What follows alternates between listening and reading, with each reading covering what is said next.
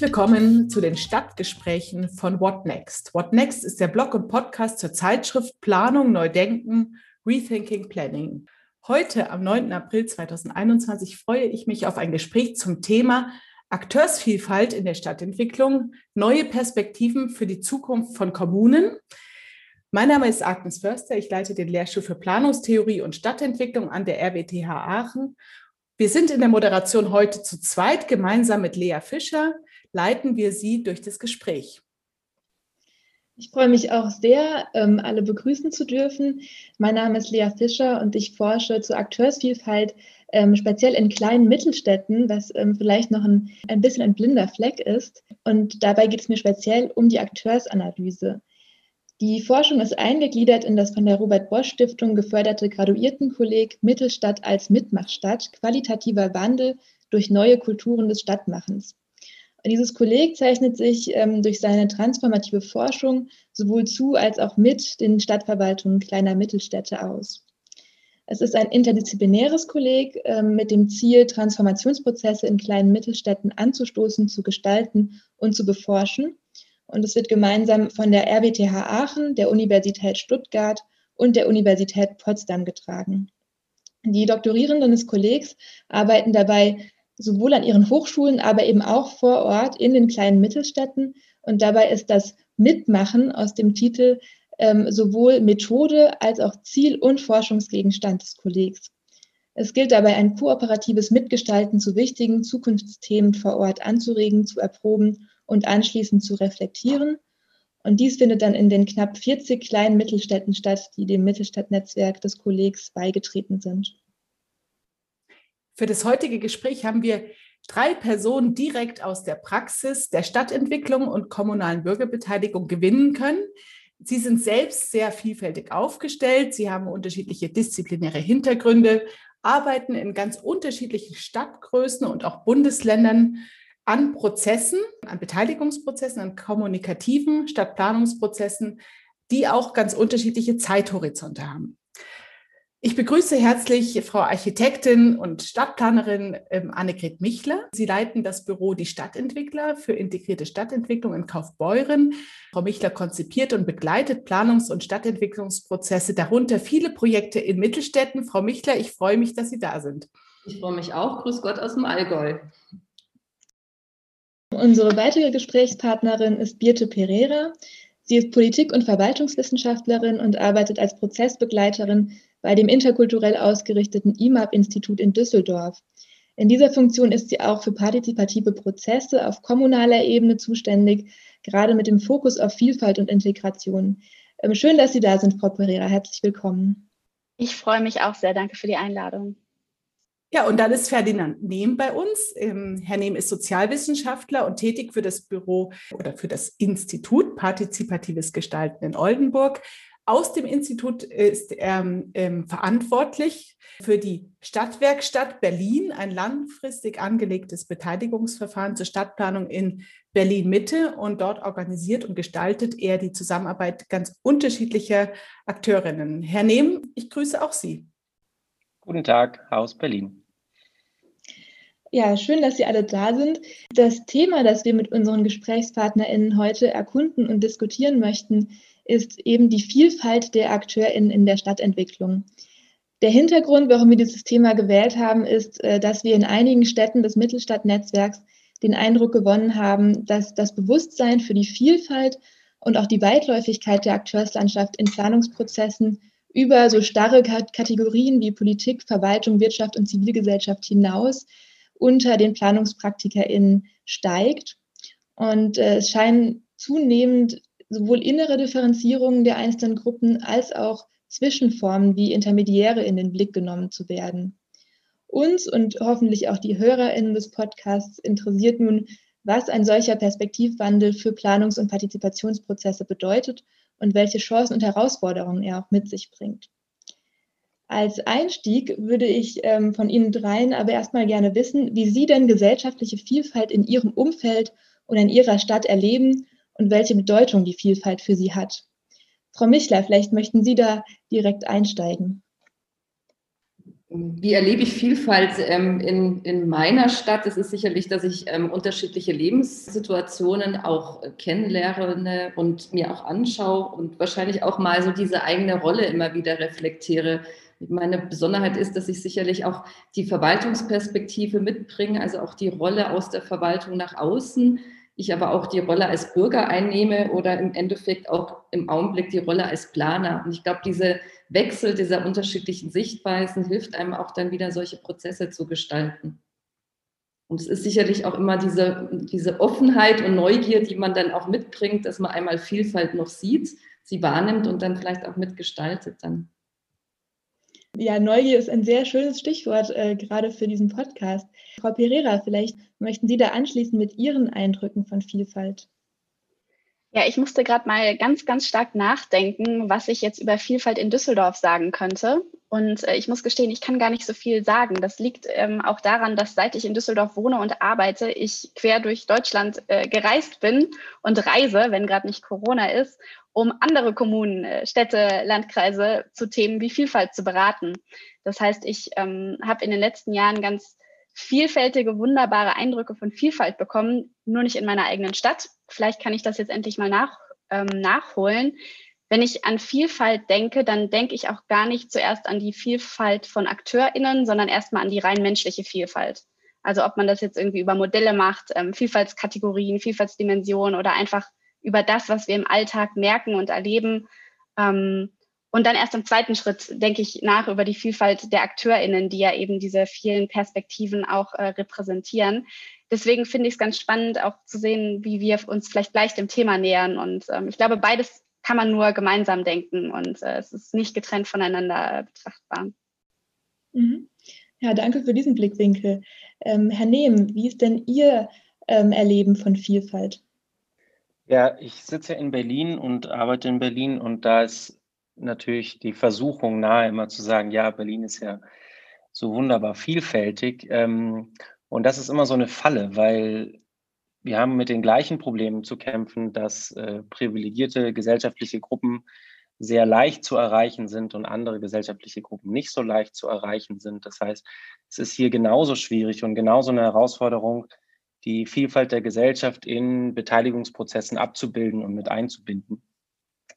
Ich glaube, neben der Vielfalt von Menschen, ähm, die bereichernd ist und Spaß macht, also wenn in einem, in einem Prozess oder in, in einer Situation, in einer Diskussion so ganz unterschiedliche Menschen zusammensitzen, äh, die ein anderes Alter und einen anderen Background haben und dann ganz anderes Vokabular sprechen, ist gerade diese Vielfalt an, an Perspektiven und, und Gesichtspunkten spannend. Also wenn die sich aus einer unterschiedlichen Betroffenheit äh, heraus ergeben. Ja? Also wo Leute, die eigentlich zu demselben Thema zusammengekommen sind, eine, auf eine andere Art und Weise von dieser Veränderung betroffen sind äh, und eine eigene Perspektive draufbringen, die vielleicht gar nicht so viel mit dieser menschlichen Vielfalt erstmal zu tun hat, sondern eher mit welcher, zu welcher Akteursgruppe gehören die. Genau, deshalb ist Vielfalt natürlich ein sehr vielfältiges Thema. Jetzt sind Sie ja alle Gestalterinnen von Planungsprozessen und müssen das Thema Vielfalt irgendwie angehen und für sich auch handhabbar machen oder operationalisieren. Ähm, wie, wie erleben Sie das? Welchen Zugang haben Sie eigentlich zu, ich sag mal, den Akteurslandschaften in beispielsweise den Kommunen, in denen Sie ja aktiv sind, wo Sie unterstützen sollen? Wie erkunden Sie eigentlich diese Akteursvielfalt? Frau Pereira, Sie haben schon gesagt, dass Sie das vorwiegend außerhalb Düsseldorfs ja im Bundesgebiet tun. Ja, was ist Ihr Zugang? Welches Wissen haben Sie und welches können Sie auch mit welchen Methoden vielleicht erkunden? Ja, die, die spannende Frage ist, welches Wissen habe ich? Und das ist meistens ein relativ kleines. Also das bin wahrscheinlich nicht nur ich hier, die mich, äh, auch Sie, Herr Nehm, haben gesagt, Sie sind Prozessberater, Prozessbegleiter. Wir zeichnen uns ja gerade dadurch aus, dass wir erstmal von außen auf Dinge gucken. Und das wahre Wissen liegt ja nun meistens in den Organisationen, seien es jetzt Verwaltungen oder andere Organisationen, die wir begleiten und die wir beraten. Das heißt, auch wenn ich in eine neue Kommune komme, kann ich nichts anderes tun, als mich erstmal mit, sei es mein Auftraggeber, meine Auftraggeberin oder meinen sonstigen Ansprechpersonen zusammenzusetzen und gemeinsam zu überlegen, wer sind eigentlich die relevanten Perspektiven, die wir einbeziehen wollen. Das eine ist, da analytisch ranzugehen, also ganz klassisch angefangen bei einer Stakeholder-Analyse, sich mal anzuschauen, wer sind überhaupt die Akteursgruppen, die ähm, vielleicht nah am Thema sind, die äh, berechtigterweise einen, einen Anspruch auf Mitsprache haben, weil sie betroffen sind, die aber auch interessiert sind, die eine Relevanz fürs Thema haben. Das ist so der analytische Vorgang. Dafür gibt es ja ganz klassisch Instrumente, Modelle. Das andere ist, glaube ich, einfach der kommunikative menschliche. Also wir kommen nicht darum herum, wenn wir vielfältige AkteurInnen und Menschen erreichen wollen, sie anzusprechen. Ähm, es funktioniert meiner Erfahrung nach gar nicht so gut, einfach zu sagen, die wollen schon alle kommen, die haben Interesse daran, wir laden einmal groß ein über einen Verteiler und dann sind sie da. So einfach ist es nicht. Das spricht in der Realität, sei es der Job, den die Menschen eben auch machen müssen, neben Beteiligungsprozessen, seien es andere Rahmenbedingungen wie Kinderbetreuung oder so. Das spricht einfach vieles dagegen, sich einfach mal eben zu beteiligen. Und ähm, deswegen ist das Überzeugungsarbeit. Da geht es darum, äh, anzurufen, einfach mal den Hörer in die Hand zu nehmen. Da geht es darum, vorbeizugehen, sich mal zu treffen mit den AkteurInnen, ähm, Vertrauen und Beziehungen aufzubauen. Gerade für Gruppen, die es nicht gewohnt sind, so viel Mitspracherecht zu haben, ist es auch eine, durchaus eine Hemmschwelle zu sagen, äh, eine Verwaltung stößt jetzt hier einen Prozess an und ich kann mitreden und gehe ich da jetzt wirklich hin und, und setze mich mit an den Tisch. Und das erfordert einfach ganz viel Beziehungsaufbau, oft auch über Gatekeeper, über Schlüsselpersonen und die muss man gemeinsam identifizieren. Und da habe ich meistens das Glück, dass in den Verwaltungen, mit denen ich arbeite, schon einiges an Wissen vorhanden ist und man darauf dann ähm, im Schneeballprinzip tatsächlich aufbauen kann. Aber das ist Arbeit ist interessant. Sie bringen jetzt das Thema Analyse, aber auch Ansprechen und Beziehungsaufbau. Man merkt, man konstruiert eigentlich und man kreiert auch irgendwo Akteure für die Stadt. Das ist eigentlich Teil des Prozesses. Ja, Frau Michler, was ist denn in Ihrem Werkzeugkasten, in Ihren Zugangsweisen da so drin? Mit was haben Sie Erfahrungen, um sich jetzt da in den Kommunen, in denen Sie sind, mit ja, Vielfalt der Akteure zu beschäftigen und die vielleicht auch zu gewinnen für die Prozesse?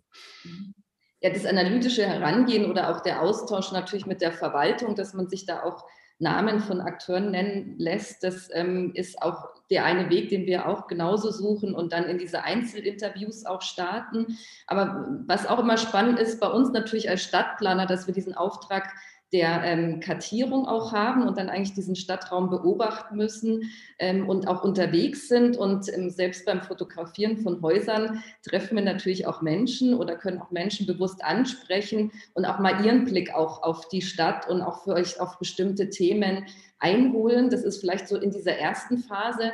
Und wenn wir natürlich auch irgendwo diese erste Idee oder auch Vision für einen Ort entwickelt haben, kann man natürlich auch noch mal ganz gezielt aus diesen Gedanken, wo man vielleicht hin will und die Stadt auch irgendwo ähm, in eine Umsetzung bringen möchte, diese Akteure auch wieder generieren. Also sozusagen auch da wieder sagen, wen suche ich mir da? Also nicht nur vielleicht auch den Bürger, der irgendwas umsetzt und sich einbringt, sondern vielleicht finde ich auch jemand, der unabhängig auch von der Verwaltung dieses Projekt stemmen kann und vielleicht auch dann finanzieren kann. Also da sehe ich auch den Akteur wirklich als ein ähm, wichtige Person, der äh, vielleicht auch so ein Projekt dann ins Rollen bringen kann. Ich habe immer wieder auch Bürgermeister, die sagen, ich habe einen Leerstand. Wo ist denn jetzt jemand? Machen Sie was als Stadtplaner? Und ähm, wir natürlich die auch nicht backen können, die Leute, die da drinnen dann vielleicht diese Nutzung aufnehmen sollen, aber wir vielleicht auch ähm, da gemeinsam jemand mitsuchen müssen. Und es ist dieser Unternehmer vielleicht, der Private, der da auch mit reinkommt. Also nicht nur der Bürger, der mit beteiligt wird, weil er sich in seiner Stadt wohlfühlt, sondern auch jemand, der investiert, der vielleicht auch Kapital mitbringt und sozusagen auch was vorwärts bringen möchte in der Stadt und vielleicht auch einen Teil dieser Stadtplanungsvision umsetzen möchte. Also nochmal so ein ergänzender Aspekt, den wir da mit in der Stadtplanung erkennen oder sehen. Sie bringen damit den Gedanken ein, dass die Frage, wer eigentlich geeigneter Akteur ist oder wer da anzusprechen ist, eine Frage ist, die laufend im Planungsprozess immer wieder aufgerollt wird oder wieder kommt und dass es ja nicht einfach nur ein Startpunkt ist, sondern Pläne auch darauf zielen oder Prozesse, dass sie getragen werden von Akteuren, die dann vielleicht auch wieder aus der Zielvorstellung eine neue Bedeutung bekommen. Also sie, eigentlich entwerfen sie auch ein bisschen Akteure, oder? Genau, also die, das ist eigentlich so ein bisschen das Thema. Ich habe mir jetzt auch im, im, überlegt, was ist jetzt nochmal genau der Akteur? Ähm, als erstes hat man vielleicht diesen Bürger im Kopf und dieses Thema der Bürgerbeteiligung, aber der Akteur geht ja irgendwo nochmal eine Ebene weiter. Den, das kann ja vielleicht auch die Hochschule sein, die ich mit einbeziehe und sage, ich muss jetzt mal über den Weg der Forschung und vielleicht der, der Innovation was ganz anders auf einer wissenschaftlichen Basis mitbringen, wie Sie das jetzt auch angehen. Und, ähm, und dann brauche ich wieder den Unternehmer und dann brauche ich vielleicht den Akteur Verwaltung, weil kein Unternehmer mehr da ist und auch kein Bürger mehr was machen will. Der Ort ist so gerade äh, vielleicht so ein bisschen Klarscherbenviertel. Das heißt, ich brauche wieder die Verwaltung, die den Impuls setzt. Und da muss ich die Verwaltung zum Akteur machen. Also da komme ich dann irgendwie auch ein bisschen andere Ebenen und mhm. da gibt es dann dieses vom, sag ich mal, vom Planerischen oder von der Strategie, die wir so als Stadtplaner oder Stadtentwickler bringen, ähm, wieder den Weg zurück, dass ich mir dazu die Akteure dann suche und die einbinde. Jetzt gibt es ja ganz unterschiedliche Prozesse, welche, wo man sehr aufsuchend äh, sein muss, um überhaupt auch Interesse zu gewinnen, um anzusprechen, um zu aktivieren. Und manchmal gibt es auch Prozesse, da wird man überrannt manchmal nur von den üblichen Verdächtigen, manchmal von ganz anderen Menschen. Jetzt, Herr Nehm, Sie sind im heißen Pflaster Berlin unterwegs. Wie erleben Sie das Thema Akteursvielfalt in Ihren Planungsprozessen und wie gehen Sie das an? Ähm, ich glaube, das Wichtigste ist, dass es, wir, was wir machen, ist ein, äh, ein langfristiger Prozess von drei Jahren, der jetzt in den letzten Monaten steckt. Das heißt, es ist, wie Sie beide ja auch schon gesagt haben, eine eine Frage, die man sich immer wieder neu stellen muss und immer wieder auch zu neuen Antworten kommt, je nachdem, was gerade in dem Prozess ähm, wichtig ist. Äh, ein, ein Beispiel, was mir sehr gut gefällt, was eine super Erfahrung war, war, wie am Anfang die Verwaltung nicht als Akteur begriffen wurde und eher bei Veranstaltungen so an der Seite stand äh, und es dann irgendwann geschafft haben, dass auch die Verwaltungsmitarbeitenden verstanden haben, sie können hier auch als Mensch ihr Wissen einbringen und mitreden und sich mit dazusetzen und genauso in, in diesen Austausch gehen und diese, in diese Ideenentwicklung. Das war ein sehr schöner Schritt und seitdem können wir Verwaltung auch, ähm, also die, die ganzen Mitarbeitenden auch immer anders einbeziehen und nicht nur als, äh, als, als Auftraggeber an der Seite stehen, äh, stehen haben. Was bei dieser Akteurssuche und Akteursansprache wir immer wieder gelernt haben, ist, äh, dass diese persönliche Ansprache total wichtig ist, wie Frau Pereira schon gesagt hat. Also ähm, es, es, es, es geht nicht ohne das ein oder andere Telefongespräch, den Beziehungsaufbau, das, hey, wir machen seriöse Arbeit, wir nehmen sie ernst. Es ist keine, keine Proforma-Veranstaltung, sondern wir wollen da wirklich Ihre Gedanken hören. Also bitte kommen Sie, sagen Sie es weiter. Nur wenn man das macht, und das ist natürlich auch sehr zeitintensiv, ähm, fühlen sich gewisse MultiplikatorInnen dann auch ernst genommen und leiten das weiter und bringen da was ins Rollen. Ähm, und dann ist da natürlich immer so eine Budgetfrage. Also zum einen gehen wir davon aus, die Menschen, die jetzt da sind, sind genau die, die da sein sollen. Und genau so machen wir jetzt äh, diese Beteiligung. Egal, ob drei Menschen kommen oder 300.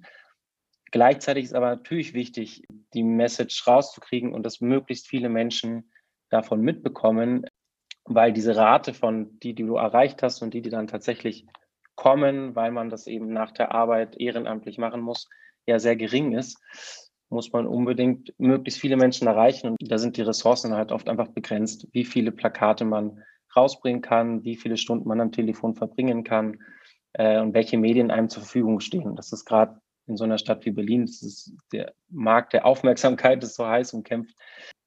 Genau, das ist noch gar nicht so einfach. Eine Sache, die bei uns auch gut geklappt hat, ist, wir haben so, eine, so ein kleines Gremium erschaffen, wo VertreterInnen einzelner Vereine, die sich schon lange da engagieren, mit drin sind und auch äh, VertreterInnen von unterschiedlichen Ansichten und auch von aus jeder Partei der Bezirksverordnetenversammlung ist da auch jemand dabei. Das nennen wir den Begleitkreis. Äh, so 20 Personen, die uns helfen in dieser Multiplikatorenrolle, also die immer mit aufschreiben, okay, für dies, diese nächste Frage, die wir bearbeiten wollen, wer muss da mit angesprochen werden, wer muss da unbedingt dabei sein und dies auch selber in ihre Kanäle immer wieder tragen. Und dadurch, dass es ein langfristiger Prozess ist, konnten wir davon sehr, sehr profitieren, diesen Kreis immer weiter aufzubauen und diese Person immer auch in die äh, Öffentlichkeitsarbeit und in die Akteursansprachen mit einzubeziehen. Das ist ein sehr spannender Punkt, ähm, finde ich, den Sie da ansprechen mit diesen langfristigen Gremien. die dann auch eine gewisse Multiplikatorrolle einnehmen und ihnen eben Wissen über andere AkteurInnen zur Verfügung stellen. Vielleicht direkt nochmal die Nachfrage an Sie, Herr Nehm, welche Stolpersteine und Herausforderungen Sie dabei sehen ähm, bei der Auseinandersetzung mit AkteurInnen, vielleicht auch welche Grenzen es gibt dafür, welches Wissen man über sie überhaupt äh, generieren kann. Also ich glaube, es gibt so ganz klassische äh, Grenzen, wie dass es eine, gesellschaftliche Gruppen gibt, die sehr leicht zu erreichen sind, die von selber kommen, die üblichen Verdächtigen, äh, wie Frau Förster das vorhin nannte, und dass man auch das nur schwer mit, äh, mit dieser Art von Arbeit umgehen kann. Also ich glaube, ein Stolperstein wäre, sich so die, der Versuchung hinzugeben, dass man sagt, ähm, ja, wir haben die ganze Vielfalt abgedeckt und es sind alle da. Dass man es da, da nicht so einfach macht, sondern auch immer wieder das auch klar kommuniziert an die Menschen, die dann da sind. Ähm, äh, es ist Beteiligung, es sind die da, die heute konnten. Es ist kein Entscheidungsmoment hier. Wir haben unser Bestes getan, diese Vielfalt hinzukriegen, aber können nie davon ausgehen, dass wir sie erreicht haben. Und wenn das nicht klar kommuniziert ist, dann kommt auch oft so ein Anspruch. Aber wir Bürger haben doch gesagt, das, warum wird das jetzt anders gemacht? Und äh, dieses Erwartungsmanagement hat sehr viel eben auch mit dieser Akteursansprache zu tun, dass man immer klar sagt, hey, wir tun unser Bestes, aber können nie davon ausgehen, dass wir hier die Gesamtheit dabei haben. Ja, weil Sie das äh, Thema Beteiligung äh, erwähnt haben. Also wen beteiligen wir? Die Krux bei unseren Projekten ist es, wir kriegen natürlich am besten diejenigen Menschen, die sowieso schon organisiert sind, die sowieso schon sich mindestens in einem Verein, aber vielleicht sogar in irgendwas noch äh, stetigerem äh, organisiert haben, die vielleicht schon, also ich komme ja viel aus dem Bereich Integration, die vielleicht sogar schon im Ausländerbeirat sitzen. Die ist es leicht einzuladen. Von denen wissen wir, die können wir ansprechen, die verfügen über genug Erfahrung in der Zusammenarbeit mit der Verwaltung, dass sie auch kommen. Und ähm, das hat im Endeffekt auch mit, mit der Verteilung von ähm, SprecherInnen, Positionen und Macht in der Gesellschaft zu tun, dass wir eben nicht alle erreichen. Und diejenigen, die noch nicht organisiert sind, die fällt es uns umso schwieriger zu erreichen, weil wir sie entweder übersehen oder weil wir es nicht schaffen, sie anzusprechen. Und das sind in unserem Bereich, ist es eine riesige Herausforderung, wir hören immer wieder die Kritik und die ist berechtigt. Wie schaffen wir es nicht nur über Leute zu sprechen, sondern mit, mit den Leuten zu sprechen? Das sind im Bereich Integration ganz besonders Neuzugewanderte, ganz besonders Geflüchtete, das ist das Thema, wenn wir über Integration sprechen. Aber solche Gruppen überhaupt erstmal zu uns an den Tisch zu holen, sei es aufgrund von auch von, ähm, von Sprachkenntnissen und so weiter, das ist total schwierig. Und dann geht man eben häufig doch wieder über RepräsentantInnen, über denjenigen, der schon im Ausländerbeirat sitzt. Das ist ein Zwischenweg, aber es ist nicht das Optimum. Das bringt mich auf den Gedanken, Frau Michler, Sie haben es eingebracht, dass Sie ja auch als Stadtplanerin das Feld erkunden und einfach mal gucken, wer unterwegs ist. Und die Frage vielleicht, die Rolle des Raums, des Draußenseins, des eben quasi in der Alltagspraxis sein, für auch die Erkundung von Akteuren, Sie sind ja eben auch Architektin und haben auch nochmal einen speziellen Zugang zum Raum. Wie würden Sie das auch als Werkzeug sehen, um in diesen Kontakt zu treten? Vielleicht auch über Dinge, die sichtbar sind im Raum. Der Raum hat ja auch eine kommunikative Dimension. Ist das auch ein Zugang, der hilfreich ist, vielleicht in Ergänzung zu solchen Strukturen, von denen Sie jetzt, Frau Pereira, ja schon gesprochen haben, die auch wichtig sind? Das ist sicherlich auch ein Punkt, dass wir da als ähm, Stadtplaner vielleicht gar nicht nur diesen Dialog und dieses Sprechen brauchen, sondern wirklich dann uns hinsetzen müssen und diese Bewegungsmuster, sage ich mal, auch der Leute, wie nutzen sie den Raum, ähm, was machen sie in diesem Freiraum, dass man das auch aufnimmt und mal festhält. Und das ist vielleicht dann immer diese Schwierigkeit oder Grenze, dass ich natürlich in diesem Ort oder in dieser Stadt nicht lebe und nur punktuell zu bestimmten Tages- und Uhrzeiten da bin und nicht alles aufnehmen kann. Also da muss ich halt dann auch Glück haben, dass vielleicht gerade dieses Spielfeld oder dieser Freiraum mit gutem Wetter gerade belegt ist und ich das wahrnehmen kann, was da los ist und wer sich alles trifft und welche Altersgruppe unterwegs ist. Aber natürlich in, mit diesem Blickwinkel des Stadtplaners, dass er sich diesen Raum angucken muss, kann er vielleicht auch jetzt mal ohne den Dialog, der sicherlich wichtig ist und dieses Sprechen und diesen Austausch, aber er kann diese ergänzende Ebene aufnehmen, auch zu sagen, wie verhalten sich die Leute im Raum und da sind ja dann alle unterwegs normalerweise. Ich sehe ja schon, sag ich mal, jeder ist auch mal draußen unterwegs und kann in, in dieser Art und Weise kann ich das aufnehmen was natürlich hinter den Gebäuden ist und was da vielleicht an wichtigen ähm, Maßnahmen oder zu treffen ist, das kann ich nicht aufnehmen. Aber was Sie sagen, ist eigentlich, dass die Raumanalyse selbst auch eine Akteursanalyse ist, weil natürlich der Mensch ja im Raum vorkommt.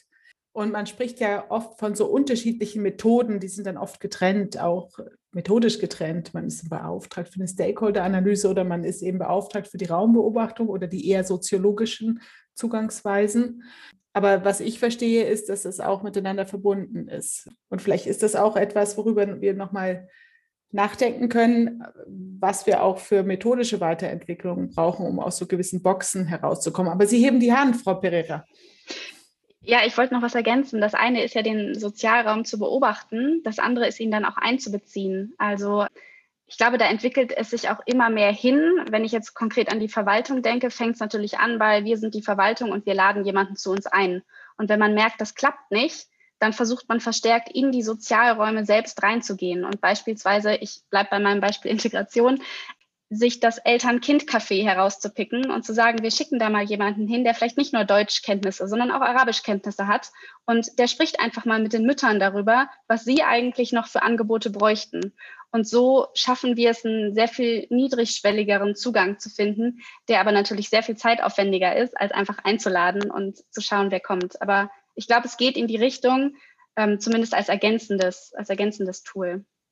Frau Michler, wir möchten da direkt drauf eingehen. Ja, also das ist an sich auch festzustellen, dass mehr diese unterschiedlichen Angebote oder auch diese, die, diese Blickwinkel, also weg von dieser klassischen Auftaktveranstaltung weggehen und dass man immer mehr auch vielleicht diese Fokusbetrachtungen reinnehmen darf. Und das ist eigentlich sehr schön. Also äh, mittlerweile auch zu sagen, ich ähm, darf mich mit ähm, Kindern und Jugendlichen unterhalten, darf in eine Schulklasse gehen, die ja auch schon Vielfalt durch ihre Klasse vielleicht auch darstellen.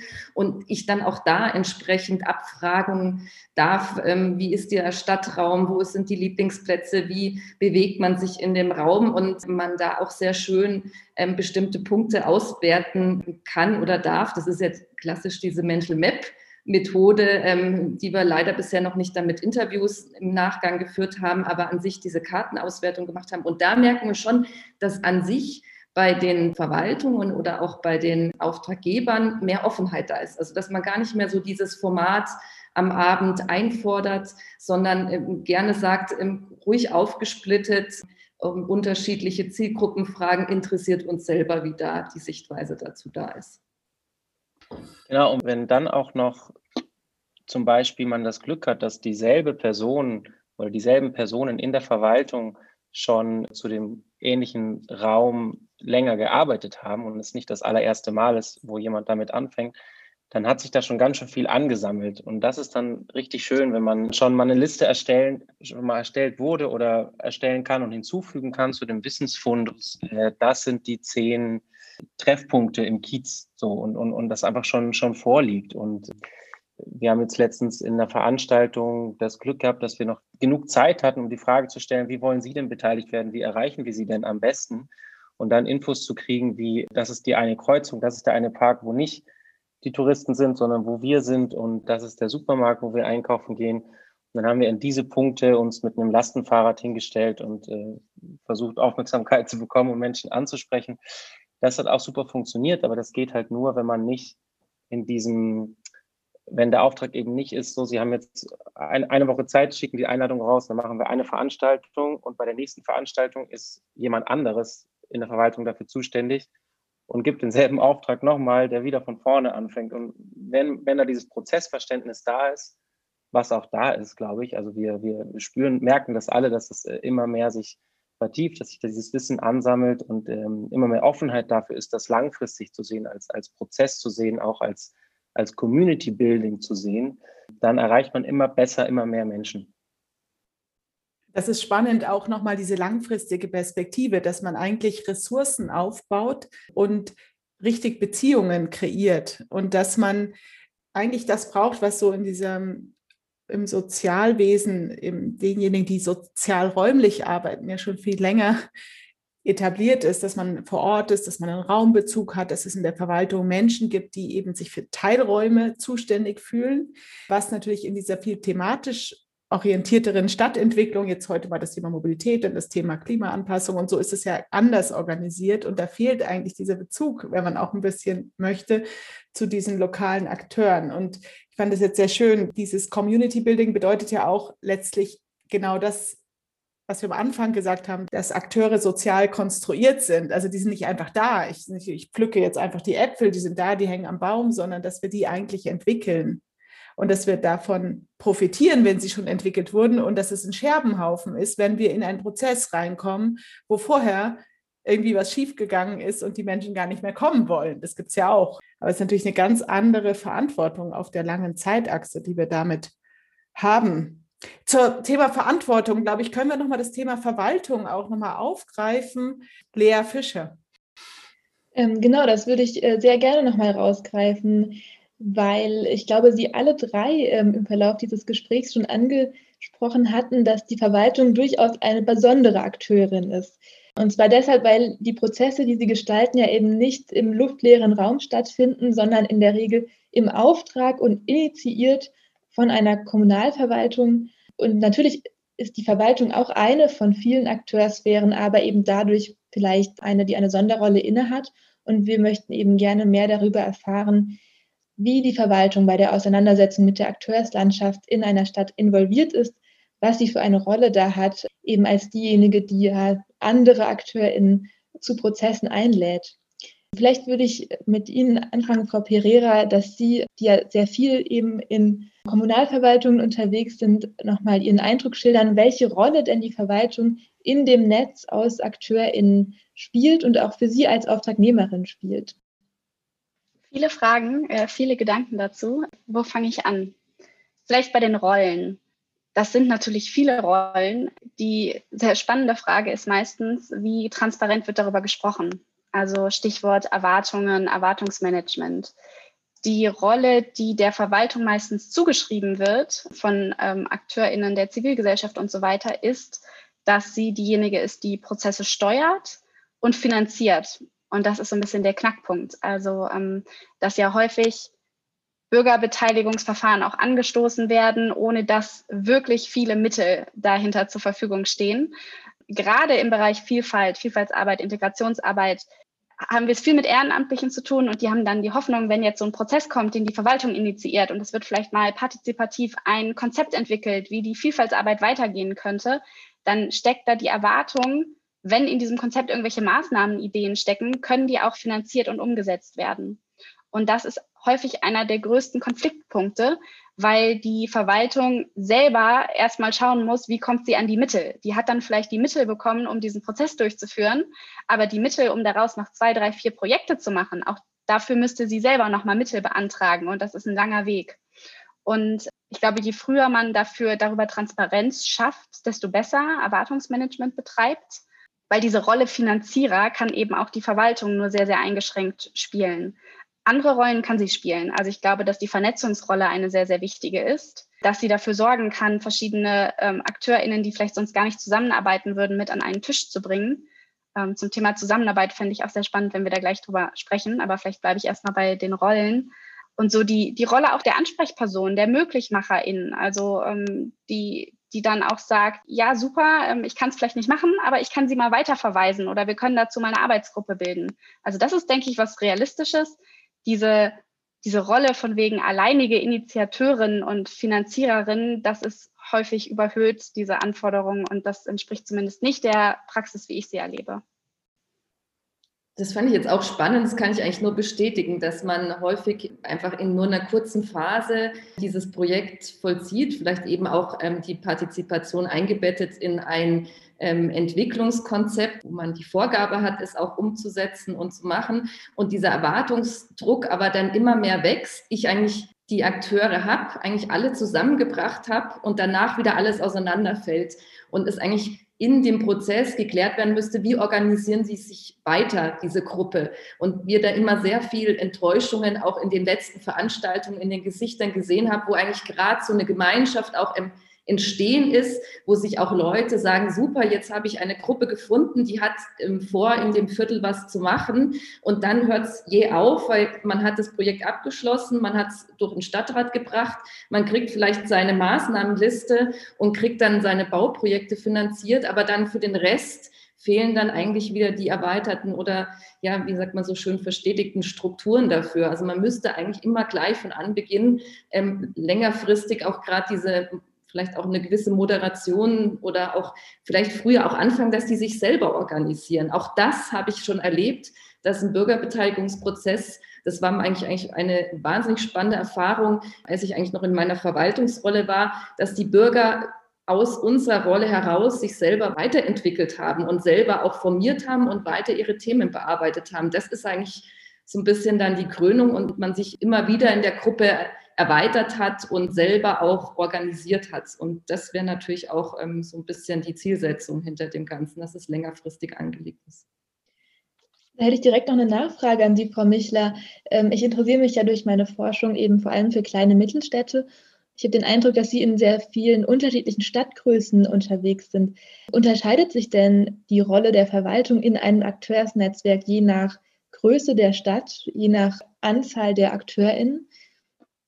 Definitiv. Also wir stellen fest, gerade in diesen kleineren ländlichen Gemeinden, dass die Verwaltung teils selber einfach in den Vereinen ist, ähm, sehr gute nahe Kontakte bestehen und je größer die Städte sind, die Verwaltung eher eine gesonderte Position einnimmt und wie der Herr Nehm das auch gesagt hat, sich manchmal die Verwaltung erstmal außen vor im Prozess, also auf die Seite stellt und sagt, ähm, ich habe ja jemand, der den Prozess gestaltet und muss nicht dabei sein. Und das ist so ein bisschen der Unterschied in den kleineren ähm, Gemeinden, gerade auch im ländlichen Raum, da sind eigentlich alle mit dabei. Da heißt auch teilweise, wir, ähm, wir haben den Gemeinderat, der ist so durchmischt. Damit haben wir auch schon so eine erste unterschiedliche Akteursgruppe. Und da weiß auch der Bürgermeister sofort, wer angesprochen werden muss, muss wer was machen kann, ähm, wo man sich hinstellen muss. Da ist äh, ziemlich viel klar und bekannt, weil man einfach einen kleineren Raum auch betreut und, und einfach die meisten Leute kennt. Das ist ein bisschen der Unterschied, der da schon zu erkennen ist.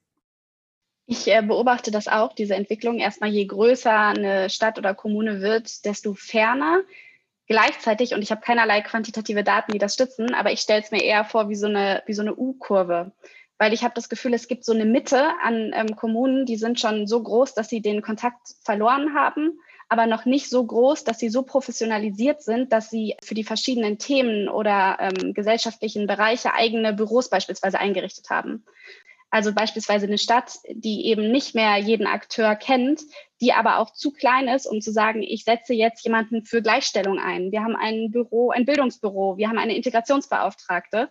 Da ist es besonders schwierig. Und es wird dann wieder anders, aber ein bisschen einfacher, wenn man eine Stadtverwaltung hat, die insofern ausdifferenziert ist, dass es für all diese Themengebiete, und das gilt vielleicht auch für den Bereich ähm, Stadtentwicklung und so weiter, da kenne ich mich jetzt tatsächlich nicht aus, dass es da dann zumindest wieder die, die AnsprechpartnerInnen gibt, die das Fulltime in ihrem Job machen und die Kontakte in die Communities hereinsuchen. Deswegen stelle ich es mir eher vor wie so ein U, müsste man mal erkunden.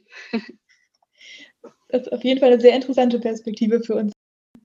Die Frage ist, ob es nicht auch noch eine Unterscheidung gibt, sehr stark auch aus der Fachlichkeit heraus. Also wenn wir von Stadtentwicklungsprozessen sprechen, die dahinter liegt, auch immer bauliche Fragen haben, hat man ja ein bisschen das Gefühl, dass es klar ist, dass in den Prozessen beteiligt wird, aber dann letztlich eigentlich diese kommunikativen und sozialen Prozesse ins Leere laufen, sobald dieser Konzeptionsprozess abgeschlossen ist.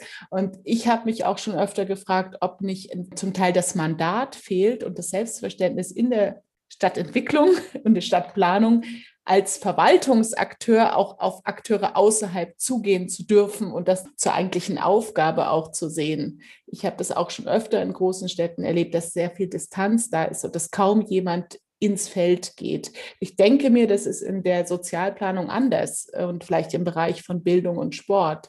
Aber das habe ich erlebt, dass das äh, nicht so selbstverständlich ist, dass die Menschen, die in diesen Großstadtverwaltungen sind, auch wirklich mit den Leuten vor Ort im Gespräch sind. Das dürfen die zum Teil auch gar nicht. Da wäre es ja sehr interessant, jetzt noch die Perspektive von Herrn Neben aus Berlin und vor allem aus einem langfristigen Prozess zu hören. Wie ist denn da dann die Rolle der vermutlich Bezirksverwaltung äh, und insbesondere ihre Beziehung zu den anderen Akteuren? Ähm, also zunächst merke ich auch aus Ihren Beiträgen gerade, dass Verwaltung ja so ein ganz schwammiger Begriff ist und oft auch als Projektionsfläche dient für alle möglichen Ideen, die darauf projiziert werden, dass ganz viele verschiedene Perspektiven darauf bestehen, was Verwaltung jetzt eigentlich ist. Und das haben wir auch immer wieder da, dass Verwaltung ganz viele Rollen gleichzeitig zugeschrieben wird. Sowohl diese Erwartung, ihr seid doch die Guten, ihr seid der Staat, der fürs Gemeinwohl da ist, deshalb erwarten wir von euch, dass alles äh, grün und bürgerfreundlich wird und äh, dass ihr nicht dem Investor nachgebt und das ist ähm, und so. Und gleichzeitig aber auch dieses Misstrauen, ja, äh, ihr wollt doch eh nur äh, Geld verdienen und ihr bezahlt ja auch das Beteiligungsbüro, deshalb ist das alles auch nicht ganz sauber und äh, oder viel Enttäuschung aus früheren Beteiligungsprozessen wird dann auch auf den aktuellen Beteiligungsprozess projiziert, weil es ist ja immer noch die gleiche Verwaltung, wo es vielleicht ganz andere Menschen sind und ein ganz anderes Projekt ist. Unserem Fall hier in Berlin ist es die Senatsverwaltung, die tatsächlich relativ weit weg ist von den Menschen in dem Sinne, weil es halt so übergreifende Projekte sind, wo jetzt das, was, was wir jetzt gerade zum Beispiel betreuen, die, diese Berliner Mitte, diese historische Berliner Mitte, da ist die Betroffenheit eine andere. Also das ist eine, eine sehr emotionale Betroffenheit zum einen, weil da viele Menschen eine sehr ähm, enge persönliche Bindung haben, in der DDR aufgewachsen haben, einen anderen Bezug äh, um den Bereich rund um den Alexanderplatz, die, die danach hinzugezogen sind zum Beispiel.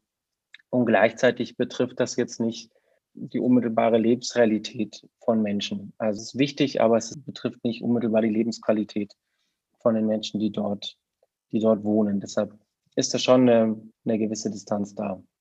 Und die Langfristigkeit ist sehr wertvoll, genau das haben Sie richtig gesagt, Frau Fischer, weil man dann eben endlich nach anderthalb Jahren oder so hat man dann doch Gesichter, die man kennt, auf beiden Seiten und kann doch einen geschützten Raum schaffen, in dem man sich mal offener miteinander unterhalten kann. Kommt es doch zu Situationen, wo man dann nicht mehr so sehr jedes Wort auf die Goldwaage legt, sondern Menschen anfangen, freier zu reden und zu, sich Tipps zu geben und zu sagen, probieren Sie es doch mal auf dem Weg, um Ihr Anliegen zu erreichen. Oder äh, ja, das recherchiere ich für Sie nach. Ich erzähle es Ihnen beim nächsten Mal. Dann ähm, diese Art von Bindung, von Beziehungen ist sehr, sehr wertvoll und ist aber auch so ein bisschen der Luxus von einem langfristigen Projekt, den man nicht überall hat. Und ich glaube, dass sowas wie die Stadtwerkstatt Berliner Mitte schon ein gutes Beispiel sein kann für andere Prozesse, weil da ein Ort entstanden ist, an dem man immer wieder zusammenkommt. Mittlerweile halt nur digital, aber auch das ist wertvoll. So ein Ort hat mit auch regelmäßigen Veranstaltungen, auch es gibt auch Veranstaltungen ohne wirkliche Tagesordnung, wo man halt einfach nur zusammenkommt und sich austauscht und diese Gemeinschaft am Leben hält und aus der heraus dann eben immer wieder neue Beteiligungsfragen angehen kann. Ja, das äh, kann ich mir vorstellen, dass das eine sehr sehr gute, fast schon luxuriöse ähm, Ausgangssituation ist mit einem solchen Prozess. Ich würde total gern, wenn ich darf, noch was zum Thema Verstetigung sagen, weil das eben angeklungen ist. Also ich finde, ähm, und auch das gewinnt immer mehr, Gott sei Dank, an Relevanz, so diese Frage, was passiert nach dem Bürgerbeteiligungsprozess, das ist so wichtig. Und ähm, das hat ganz viel mit der Frage zu tun, wie arbeiten die AkteurInnen, diese vielfältigen AkteurInnen, um das Wort Vielfalt zumindest nochmal unterzubringen, danach auch weiter miteinander. Und das finde ich ist ein Mehrwert an Bürgerbeteiligungsprozessen, wenn man es schafft, in dieser Zeit so eine vertrauensvolle Zusammenarbeit herzustellen, dass es eben danach weitergeht. Weil die Herausforderung, wir haben ganz oft über die Herausforderung gesprochen, die Leute überhaupt in einen Tisch zu kriegen. Aber da hört es ja nicht auf. Da fängt es ja eigentlich erst an, weil meistens kommen Menschen, wenn die aus sehr unterschiedlichen Organisationen kommen, aus sehr unterschiedlichen mh, hm, Organisationskulturen. Also wir können dann wirklich über kulturelle Unterschiede sprechen, nicht im Sinne von Landeskulturen, aber im Sinne von Verwaltungskultur und wie die sich an ihren äh, Regeln und Normen natürlich auch richten müssen und wie sie arbeiten und was das dann auch für eine Auswirkung der Prozesse hat. Das stößt ganz oft damit zusammen, wie ähm, Leute, die aus einem Verein, aus, auch aus dem Bildungsbereich kommen. Diese Zusammenarbeit ist nicht äh, konfliktfrei. Ja, da stoßen wirklich verschiedene Arten und ich will es gar nicht beschränken, nur auf Verwaltung und die anderen. Das könnte man jetzt noch beliebig runterdifferenzieren und, aber ich glaube, das ist sehr anschaulich. Ja, also die Art, wie in Verwaltung gearbeitet wird, verglichen mit der Art, wie vielleicht auch in zivilgesellschaftlichen Organisationen ähm, gearbeitet wird, das ist schon unterschiedlich. Und wenn man die an einen Tisch bringt, dann knirscht das auch erstmal. Da merkt man auch ziemlich schnell, in welchen Verwaltungen schon Erfahrungen damit besteht, mit ähm, anderen AkteurInnen zusammenzuarbeiten und wo das nicht der Fall ist. Und ich finde immer, wenn wir es schaffen, diesen Prozess, ob der jetzt ein halbes Jahr ist oder drei, drei Jahre, ich würde auch drei Jahre bevorzugen auf jeden Fall, aber wenn wir es schaffen, diese Zeit so zu nutzen, dass danach diese Zusammenarbeit bestehen bleibt, dann hat man immer was daraus gewonnen. Und wenn man es dann schafft, dass diese Strukturen, die man vielleicht gebildet hat, ein Begleitkreis, ein Begleitgremium, ein Steuerungsgremium, wenn die sich auch selber weitertreffen und man selber aus dieser Rolle, ich bin jetzt Moderatorin und ich muss da jeden Monat hin, um das zu moderieren, wenn man es schafft, da rauszukommen. Und ähm, das muss man meiner Meinung nach planen. Also ich fange dann vor Prozessende, fange ich wirklich an und frage dann meine Ansprechpartnerin vor Ort beispielsweise, willst du es jetzt mal moderieren? Und ich bin nur dabei. Und ähm, oder wir rotieren das. Ja, mal lädt der Akteur ein, mal lädt jemand anders ein. Es wird abwechselnd moderiert, ähm, es wird abwechselnd vorbereitet. Wenn man es irgendwie schafft, diese Strukturen auf eigene Beine zu stellen, losgelöst von dem Projekt, wo die Verwaltung gesagt hat, wir stellen jetzt für ein Jahr eine externe Moderation und Begleitung ein. Ich finde, dann haben wir total viel gewonnen aus diesen Beteiligungsprozessen. Und ich würde mir wünschen, dass es da noch viel mehr hingeht. So viel zum Thema Plädoyer für gute Zusammenarbeit und Verstetigung. Ja, das ist jetzt schon so ein bisschen die Überleitung auch äh, vielleicht so zu einer Schlussrunde, wo es nämlich darum geht, wenn basierend auf den Erfahrungen und vielleicht auch auf ein Stück weit auch veränderten Werten in der Gesellschaft, was diese Frage von Vielfalt auch bedeutet, auch an Qualität.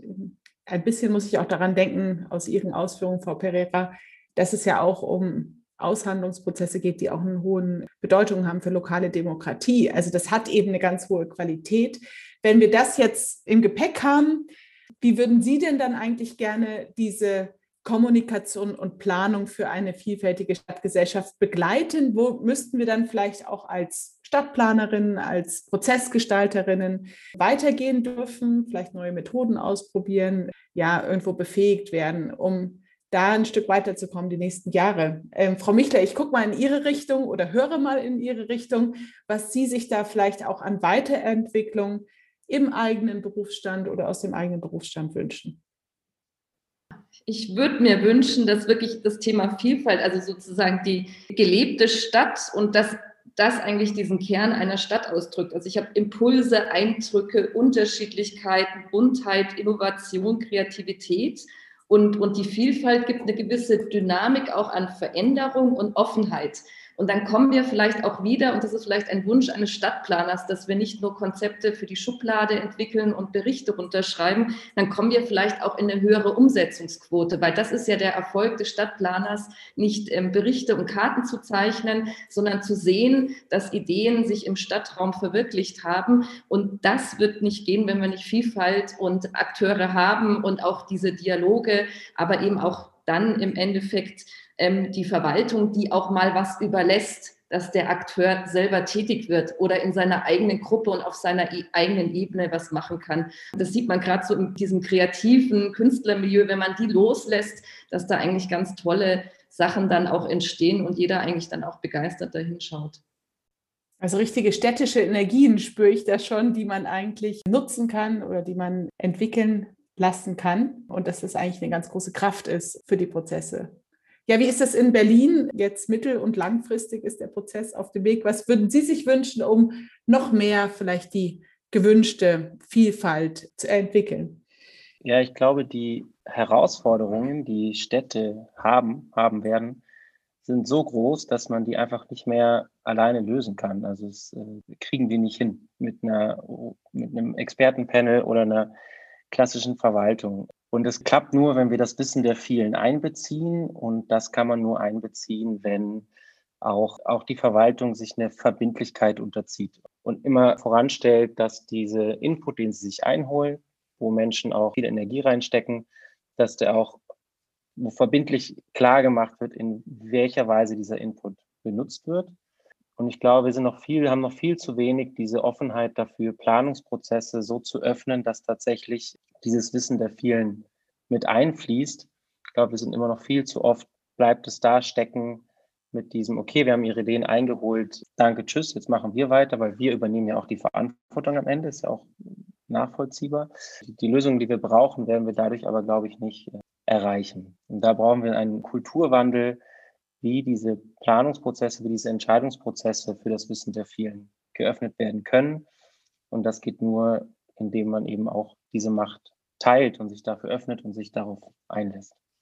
Ja, Frau Pereira, wie ist das bei Ihnen bei Prozessen, die ohnehin schon auf Vielfalt und Integration ausgerichtet sind? Wo sehen Sie da noch Potenziale zur Weiterentwicklung oder was würden Sie sich da wünschen an Weiterentwicklung? Also für mich einer der wichtigsten Punkte ist einer, den ich aber Gott sei Dank auch schon sehe. Da sind wir auf einem Weg, vielleicht noch nicht ganz am Ende angekommen, ähm, nämlich die Dinge auch ganzheitlicher zu denken. Ganzheitlicher verschiedene Themen verknüpft zu denken, verschiedene Zielgruppen verknüpft zu denken. Wenn ich das mal im Kleinen als Beispiel mache, früher wurden wir immer nur angefragt zum Thema Integrationskonzept. Mach doch mal was für die Integration für die Teilhabe von Zugewanderten. Das ist eine Vielfaltsdimension, also der Hintergrund, ja, der, der Migrationshintergrund, ob man es so nennen möchte oder nicht, ähm, der kulturelle Hintergrund. Das weitet sich aktuell aus und das finde ich total begrüßenswert. Hin zu Intersektionalität, auch mehr Dimensionalität, dass man sagt, wir brauchen kein Integrationskonzept, sondern wir brauchen ein Vielfaltskonzept oder wir brauchen ein Teilhabekonzept, wie jeder Teil dieser Gesellschaft werden kann und sich beteiligen kann. Und da ist es eben zu kurz, nur auf ein Merkmal zu gucken. Das greift einfach zu kurz. Da müssen wir ganzheitlicher denken.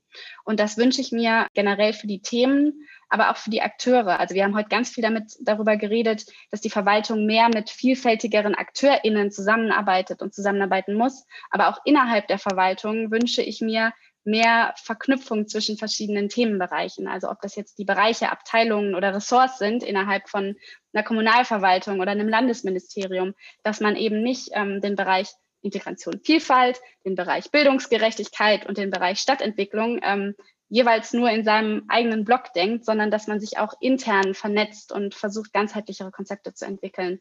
Das wäre mir ein großes Anliegen für die nächsten Jahre.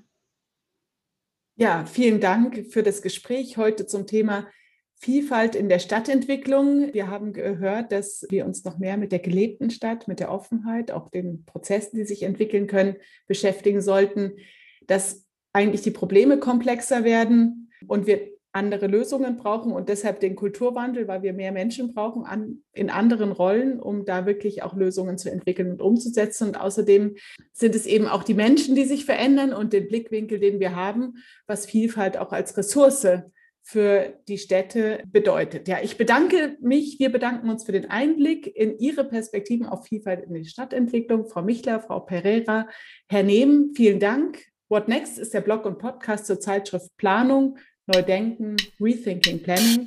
Hören Sie wieder rein.